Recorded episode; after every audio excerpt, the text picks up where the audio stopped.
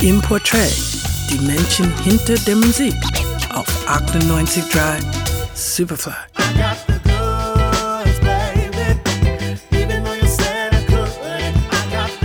Nashville gilt gemeinhin als Epizentrum des Country. Und ausgerechnet in dieser Stadt verschreibt sich der Sänger die Robert Adams mit seiner Band The Half-Truth dem Soul. Und das mit Erfolg.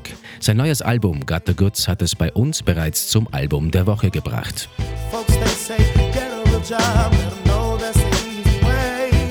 Alles beginnt in Murfreesboro. Das ist eine Kleinstadt etwas südwestlich von Nashville. Dort gründen die Soul-Afficionados Nick Devan und David Singleton 2007 ihr eigenes Label. GED Records ist geboren. Eine gute Idee, denn als sie die Robert and the Half-Truth gründen, hat die Band sofort ihren ersten Plattenvertrag.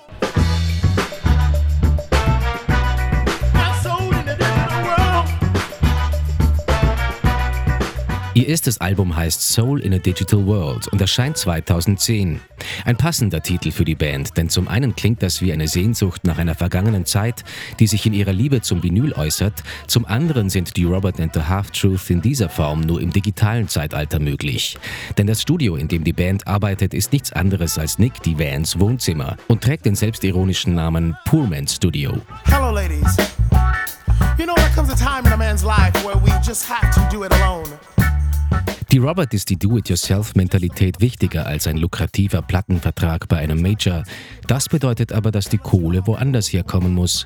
Die Mühen, sich mit Nebenjobs über Wasser halten zu müssen, spiegeln sich in den Lyrics von die Robert wieder. Zum Beispiel in dem Song Ask of Me, der auf der aktuellen Platte Got the Goods zu finden ist.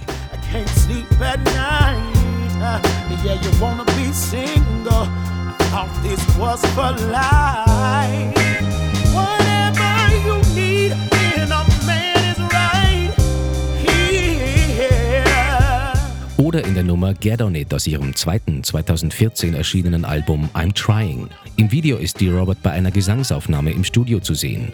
Doch mitten in der Aufnahme klingelt das Handy. Dran ist der Chef von dem Pizzaservice, bei dem er arbeitet. Hello? Dude, I'm on my way, man. I'm stuck in traffic. I can't. I'm, I'm trying.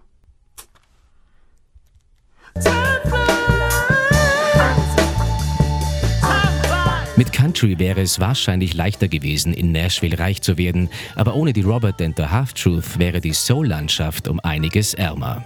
Aus der Superfly-Redaktion Johannes Romberg.